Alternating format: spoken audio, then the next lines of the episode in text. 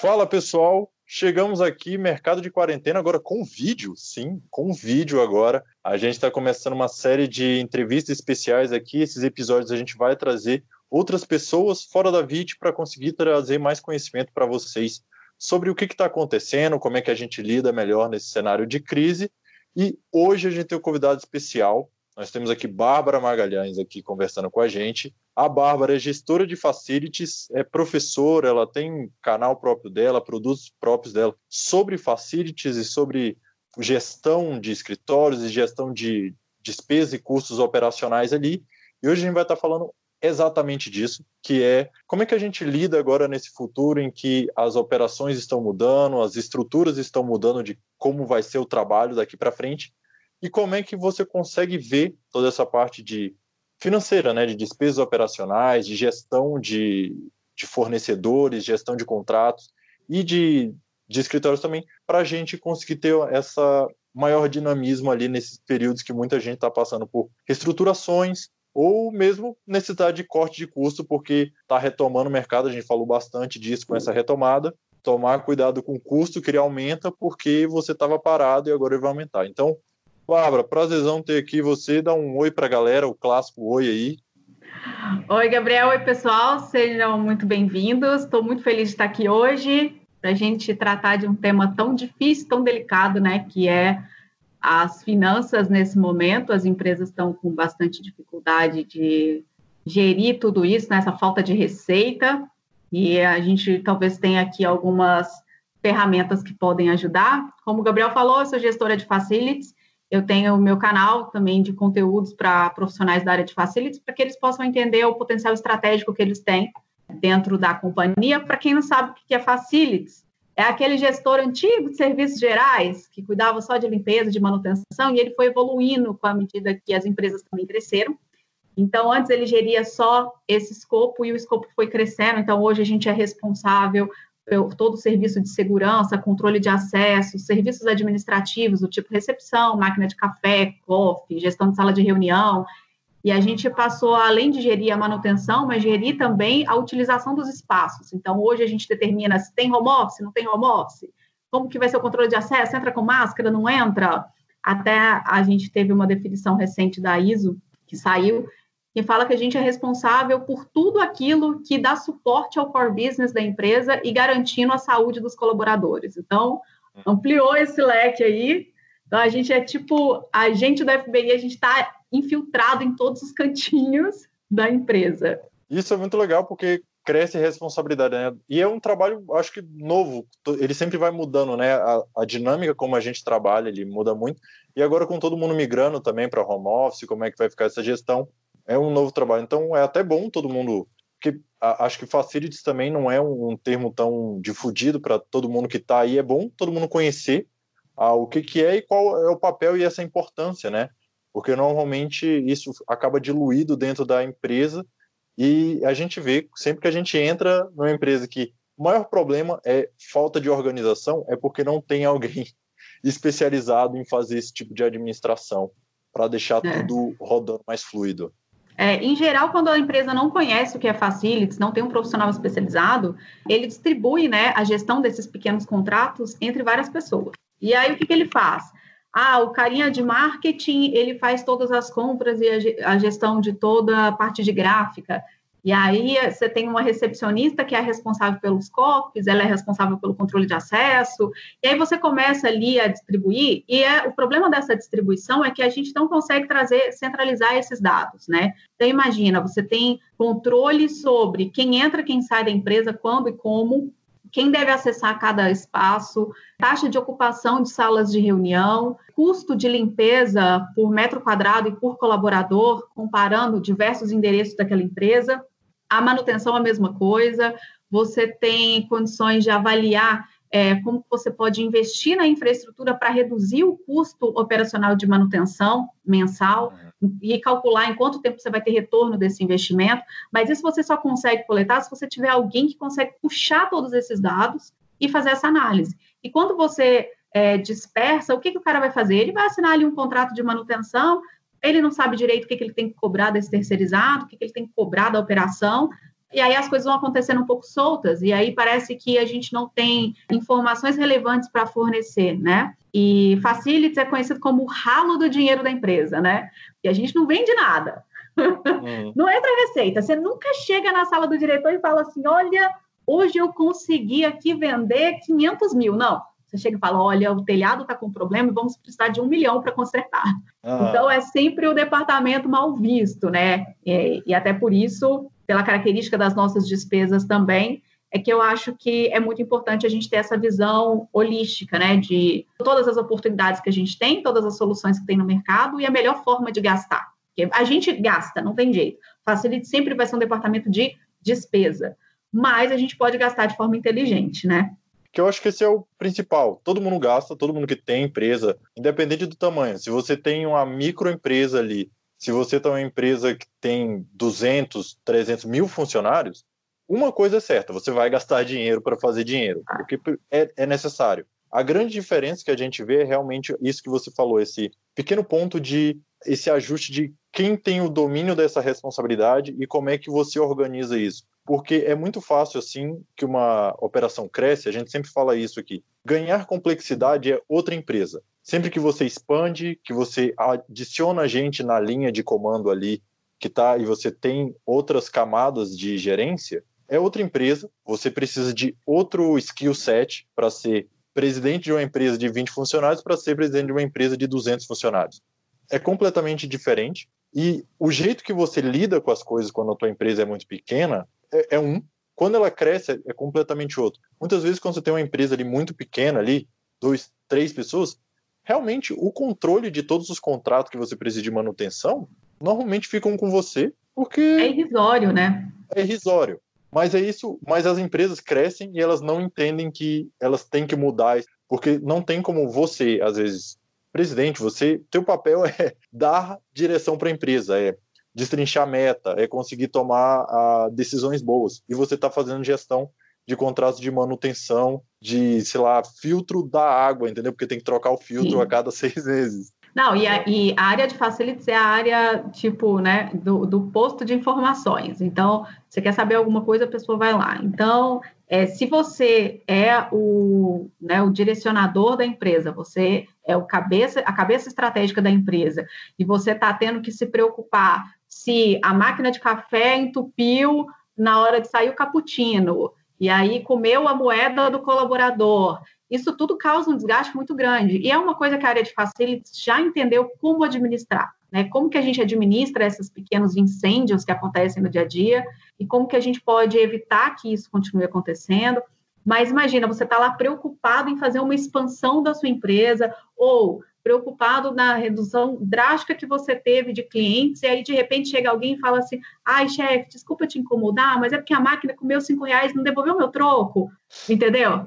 é, acaba tirando o foco daquilo que realmente é importante. Então, a profissionalização desse controle desses serviços de suporte para o core business, ela é muito importante, porque o cara não quer preocupar, por exemplo, se a lâmpada do banheiro está acesa ou se, sei lá, a botoeira de abertura da porta automática de entrada está ruim, ou se precisa modificar a posição da botoeira para o alcance da recepcionista. Tipo, são fatores que alteram, que melhoram a operação, mas não é para o cara estar tá pensando nisso, né? Uhum. Então, tem pessoas especializadas para tratar disso e principalmente para saber coletar as informações e trazer para a mesa é, soluções. Eu acho que, apesar de facilities não trazer receita, a gente tem a obrigação de trazer solução. Legal. Isso é, é, é interessante porque todas essas pequenas coisas, na verdade, elas são muito relacionadas à, à experiência do, de um dos usuários principais da tua empresa, que é o teu funcionário. Sim. que é quem trabalha contigo. E muitas vezes a gente não se preocupa nessa questão de, da experiência de quem trabalha com você, porque essas pequenas coisas são é aquilo que vai desgastando aos poucos quem trabalha com você. E no momento como a gente está uhum. hoje, eu, eu, é esse link que eu queria fazer. A gente está nessa virada de, assim, sei lá, de paradigma. Não sei se as coisas retornam quando quando tudo isso acabar. A gente é difícil prever realmente o futuro. Sim, mas, mas pelo menos por um momento a gente está tendo ali umas mudanças, né? É, sem dúvida ali no, no curto médio prazo as coisas mudaram e e é essa questão de gestão também da, da experiência de quem trabalha com você, o Facilities acaba lidando também nessa transição que a gente está indo, quase todo mundo, muita gente, né? Quase todo mundo não, mas muita gente mudou para home office Sim. ou voltou ao trabalho e tem é, regramentos específicos para você poder trabalhar de modo sanitário, tanto de, de proteção de todo mundo, da, tanto Sim. colaborador quanto cliente. Como é que você vê essa, essa relação hoje aqui, que vai ficar meio esse o escritório do futuro, a empresa do futuro em relação a essa administração do uhum. A escola de administração de facilities americana, ela já vinha tratando um pouco há alguns anos sobre essa questão da experiência do colaborador. Então, por isso, em algumas empresas, o departamento de facilities se uniu à diretoria de RH. Porque o que, que a gente entendeu dentro da empresa? Antes, facilities era sempre abaixo do financeiro, justamente por causa do peso que as nossas despesas operacionais têm no resultado da empresa. Então, entendi, se aqui é onde o meu dinheiro vai embora, então é onde eu vou olhar de perto. E aí começou a ter a percepção de que a quantidade de serviços que a gente fornece, que a gente é capaz de fornecer dentro de uma companhia, mudam a experiência do colaborador. Então, você tem um, um fator de retenção desse talento. Por exemplo, agora no momento em que a gente foi forçado, né, todas as empresas a irem para o home office, a gente começou a pensar em soluções. Então, tem empresas, por exemplo, que mandou cadeira para casa do colaborador, que mandou fazer mesa personalizada de acordo com o espaço que o colaborador tem em casa, para que ele possa ter conforto, mandou monitor. Então, essa logística de controle de ativos já é da área de facilities. A gente faz o controle da gestão desses ativos, junto com a contabilidade na parte de depreciação, é, o investimento para troca, a gente faz a análise se a gente já está dando manutenção demais se, se já ultrapassou 60%, 70% do valor desse ativo, não é interessante a gente fazer uma parceria de venda desse ativo. Então, a gente está sempre nessa, nessa busca de soluções. Quando a gente vai para o home office, a gente leva parte do escritório para a casa do colaborador. E é nossa responsabilidade garantir que a entrega tenha uma boa experiência, que a gente possa dar uma manutenção. A gente sabe que cadeira quebra, cadeira perde o gás, você para de ter controle, braço de cadeira quebra, e a gente continua tendo a responsabilidade na gestão desse ativo. Então, a gente tem que pensar como a gente vai substituir, como a gente vai dar manutenção, como a gente vai coletar isso em caso de demissão, como a gente vai entregar em caso de admissão, qual vai ser a experiência completa desse usuário nesse momento em que o escritório está dentro da casa dele. Então, a gente está tendo essa responsabilidade e, por outro lado, a gente está preparando o escritório para receber esse colaborador. Um colaborador que está com medo de sair na rua, está com medo de voltar para o escritório, que não sabe como vai ser. Então, a gente tem regras para distanciamento social, regras para quantidade de pessoas em banheiro. Se for corredor único, a gente está colocando uma, sensores para contabilizar quantas pessoas estão lá dentro, para que as pessoas não entrem. Tem restrição para uso de copas. Então, todos esses procedimentos entram facilities. É, há umas duas semanas atrás, eu estava conversando com o Peter, que é o líder global da JLL em Facilities, e ele falou uma frase muito interessante, que ele falou assim, nunca houve tempo melhor para ser Facilities. Enquanto tem muita gente pensando, ah, escritório acabou, minha, minha profissão acabou, o que, que eu faço? Já começa a mandar currículo para fazer outra coisa. Ele falou: olha, não, a gente está no centro da discussão da saúde dentro dos escritórios no mundo inteiro. Então, não teve tempo melhor para a gente mostrar o potencial estratégico, né? Que é um, pensa, de repente você tem um cara que cuidava de limpeza e manutenção, você achava que a maior preocupação do dia dele era se tinha pano de chão limpo o suficiente para limpar o escritório, de repente você descobre que ele tem um potencial de cuidar dos colaboradores, reter o seu talento, dar segurança, dar o bem-estar e aumentar a sua produtividade. Então, a gente está tendo a oportunidade de mostrar muito trabalho estratégico, de crescer, mas para isso realmente a gente tem que começar a pensar em soluções. A gente tem que trazer solução para a mesa. Não adianta a gente vir só com problema, né? Então, tradicionalmente, o facility é visto como aquele profissional que chega e fala: Nossa, chefe, o cano estourou, a gente vai gastar 100 mil, ai, tem que trocar o piso, aconteceu um acidente, não, não, não. Então, deixar de ser essa pessoa que só traz o problema para ser a pessoa que traz a solução. Eu acho que é a, a grande mudança que vai acontecer. Assim, a minha opinião, né? Eu acho que as pessoas vão voltar para o escritório. Nem toda empresa consegue se adaptar a esse modelo de gestão totalmente à distância, né? Pode ser que algumas tenham uma maior flexibilização. Mas aí chega a hora do facility é, botar na mesa, olha, acho que se a gente adotar uma flexibilização parcial, com a quantidade X de estações de trabalho flexíveis, com um sistema automático de agendamento dessa, dessa mesa, assim como a gente tem de salas de reunião já, como é que a gente consegue reduzir custo de aluguel, como é que a gente consegue reduzir custo é, geral por colaborador, como que a gente pode otimizar o nosso metro quadrado acompanhando o distanciamento social. Então, acho que está é, é, tá na hora da gente trazer soluções para a mesa para não ficar só esperando a, a empresa tomar uma decisão. Acho que a gente tem informações que talvez a pessoa que está nesse direcionamento estratégico financeiro da empresa, né, o dono da empresa, às vezes não tem essa visão, justamente porque o olhar dele está direcionado para outro lado. Ele está vendo a receita dele diminuir, a quantidade de vendas dele diminuir, mas ele não sabe das outras oportunidades que a gente pode trazer. Então, eu acho que é. E aí falta o conhecimento financeiro. O que acontece? O Facilities, ele conhece tudo do operacional, e aí ele falta dar o próximo passo, de tipo, como que eu pego esse operacional e transformo em número que a empresa entende? E a empresa entende de dinheiro. Eu falo muito com facilities assim, cara, você precisa saber o mínimo de finanças. E não é só facilities, acho que todo líder de departamento tem que saber, em alguma medida, um pouquinho de finanças. Bom que você tocou nisso. Acho que a gente podia ir para essa parte, porque é muito interessante isso, porque tudo que você trouxe, inclusive, de quem mexe com facilities, quem entende toda essa possibilidade de mudança, de nova gestão, do que vai ser o escritório daqui para frente, o trabalho daqui para frente, é um momento muito legal para ser propositivo e não só aguardar Sim. realmente a chegar numa decisão, mas conseguir realmente trazer o, o, cenário que a gente pode trabalhar ali. A gente pode trabalhar no cenário 1, 2, 3 ali, e todos eles estão dentro de, um, de uma realidade, e cada um deles vai ter seus prós e contras. Então, porque quem toma a decisão, quem está no topo de cadeia ali de decisão, ele toma a decisão, mas ele não necessariamente tem todas as informações. Isso é um jogo. Gestão é um jogo de tomar decisões sem ter todas as informações. É isso. Você tem ali 80% das informações, você tem que tomar a decisão, porque é impossível você ter 100% da informação para poder tomar decisão, senão seria muito fácil. Você consegue. O mundo é feito de informações incompletas e você só tem que lidar com isso. E, é o então, risco, né?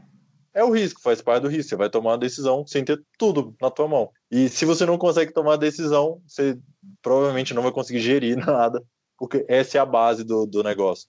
E é bom que você trouxe Sim. essa parte do financeiro, porque esse conhecimento financeiro é muito legal porque o Facility ele entra naquela parte que é uma despesa operacional ali. Sim. Você vai ter aquilo que não vai impactar diretamente no, no custo de venda, né? Você vai Exato. Estar, porque normalmente quando a gente até dando um, um panorama de quando a gente entra numa recuperação numa empresa. Essa parte de despesa operacional é a primeira que vai ser ali atacada, exatamente por isso, porque você não vai tirar custo de venda, porque isso é custo de venda. Se você tirar, você diminui Exato. venda. Você tem que continuar produzindo. Você tem que continuar produzindo, você tem que continuar vendendo, até você tem que vender mais muitas vezes. Então, o que, que é a coisa que é mais maleável ali dentro de uma empresa? É realmente essa parte. Eu acho que seria legal, você ter uma visão interessante também dessa parte de como é que a gente lida com, com essa questão de despesa, facility e tudo mais. Como é que você vê esse papel do facility também quando você vai fazer essa gestão do, da despesa, né, do custo? Em média, é, Facilities responde por 80% da despesa operacional de uma empresa. Os outros 20% vai ficar ali com a parte de TI, né, computadores e tudo que vai entrar nisso mas é, em alguns casos a área de TI Facilities faz parte do mesmo departamento. Então, a gente acaba cuidando de todas as despesas operacionais. Então, desde a locação, a água, a luz, a taxa de condomínio do condomínio comercial, a garagem, a frota, as viagens, tudo é gerenciado pela área de facilities. Então, se, por exemplo, você tem vários representantes de venda que precisam viajar o país todo para garantir a entrega do seu produto, é Facilities que vai ter a responsabilidade de, de reduzir o custo dessa operação ainda de venda, que ainda é uma despesa relacionada à venda, mas o Facilities ainda vai conseguir atuar nisso. Então, a, a gente está infiltrado realmente em todos os cantinhos da companhia, e isso faz com que a gente possa trazer oportunidades. Por isso que a Tech Facilities, por exemplo, tem muita dificuldade de conseguir investimento. Porque, como você mesmo falou, se a gente precisa aumentar o nosso lucro, a gente vai ter dois caminhos, né? ou a gente aumenta bastante a nossa receita, ou a gente reduz as nossas despesas. E a primeira despesa vai ser a operacional, porque você não precisa cortar ninguém, né? Você não precisa ter um, um desgaste maior. E aí, geralmente, as empresas vão cortar o quê? Elas vão cortar a manutenção. Vão cortar manu... até a gente. Eu, eu recebi muito questionamento de facilities comentando.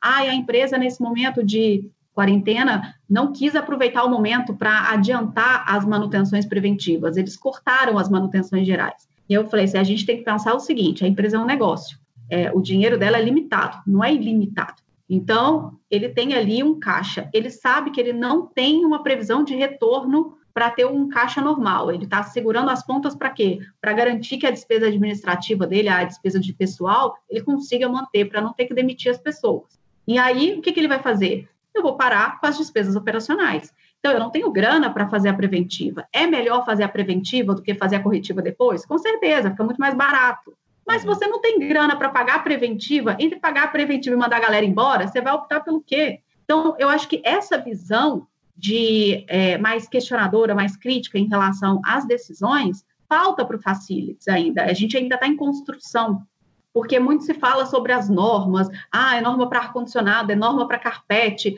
é norma para iluminação geral do escritório, e aí tem que ter uma quantidade de lux específica, e aí a temperatura do ar-condicionado tem que estar tá em X, a, o pé direito tem que ser de tanto, e aí o cara se prende tanto a isso que ele esquece que, às vezes, a empresa ela não vai fazer uma reestruturação, por exemplo, do sistema de ar-condicionado. Às vezes o, o, o, contrato dela de locação vence no ano que vem. Então, entender tudo isso ajuda com que a gente também entenda os nãos que a gente recebe, quanto traga soluções. Nesse momento, a principal coisa que a gente tem proposto é a redução do espaço físico. Então, Vamos ver o que, que deu certo em home office, quais são as gestões que deu certo. Vamos trazer, então, é, uma redução do espaço físico e um aumento da flexibilidade. Então, a pessoa vai fazer, às vezes, um rodízio, vai trabalhar ali duas vezes na semana, ou um vendedor. Por que, que tem empresa que o cara de vendas, o representante de vendas, ele tem uma estação de trabalho só para ele? Hum. Por que, que esse cara precisa ter uma estação fixa? Será que ele não pode ter um armário comunitário e utilizar uma estação que fique disponível, que ele faça um agendamento. Então, repensar o uso do escritório vai ajudar a gente a reduzir essas despesas. E a gente sabe que a locação do imóvel é muito caro e a manutenção do imóvel é muito caro. Então, são as duas despesas mais caras que a gente tem em geral. E a gente precisa começar a ser parceiro da empresa na redução disso e trazer propostas que o cara tenha um, um retorno desse investimento. Porque manutenção não é uma coisa barata. Mas às vezes uma reforma consegue resolver um problema de manutenção que você vem ali sofrendo meses com aquilo. Então, ter esse entendimento financeiro de retorno de investimento, de análise mesmo financeira de quanto a gente gasta por metro quadrado, comparar com outras empresas do mesmo ramo, do mesmo perfil, quantas empresas em média gastam por metro quadrado, será que eu não tenho nenhuma oportunidade de melhoria? Fazer um bid, por exemplo, novo para poder comparar as soluções que o mercado está oferecendo, não só de redução de custo, mas às vezes de aumento de eficiência, né? De usar esse dinheiro de uma forma adequada. Então, acho que o Facilities ele entra como um departamento estratégico nessa tomada de decisões de financeiras, né? Acho que a gente, como gasta muito, a gente vai ter que ter muita responsabilidade com esse gasto. Bom, pessoal, esse é o final da nossa primeira parte da conversa com a Bárbara Magalhães. Se você ficou interessado em conhecer mais sobre como essa área de facilities pode ser uma área que para te ajudar a crescer na carreira ou para ajudar a tua empresa a sair da onde ela está, porque a gente está vendo que muita gente não tem o suporte administrativo que precisa. Continua vendo o nosso conteúdo aí, que na quinta-feira sai a segunda parte desse episódio, em que a gente vai falar sobre questões mais específicas sobre indicadores financeiros e como isso se traduz dentro da tua empresa, ok? Se você não segue a gente ainda, não deixe de ver nosso Instagram, arroba Contabilidade. É lá onde a gente coloca a maior parte do nosso conteúdo, que está bem legal, bem diverso para você aprender um pouco mais sobre gestão. Acompanha também o nosso LinkedIn, no Vite Contabilidade Consultiva e Gerencial. E você pode acompanhar a gente pelo Spotify, pelo Deezer, pelo Apple Podcast, pelo Google Podcast e várias outras plataformas especializadas em podcast. Não deixe também, você usa o Apple Podcast, não deixe de dar aquela avaliaçãozinha para a gente, que ajuda a gente a chegar para mais pessoas. Tá bom? Muito obrigado e a gente se vê no próximo episódio.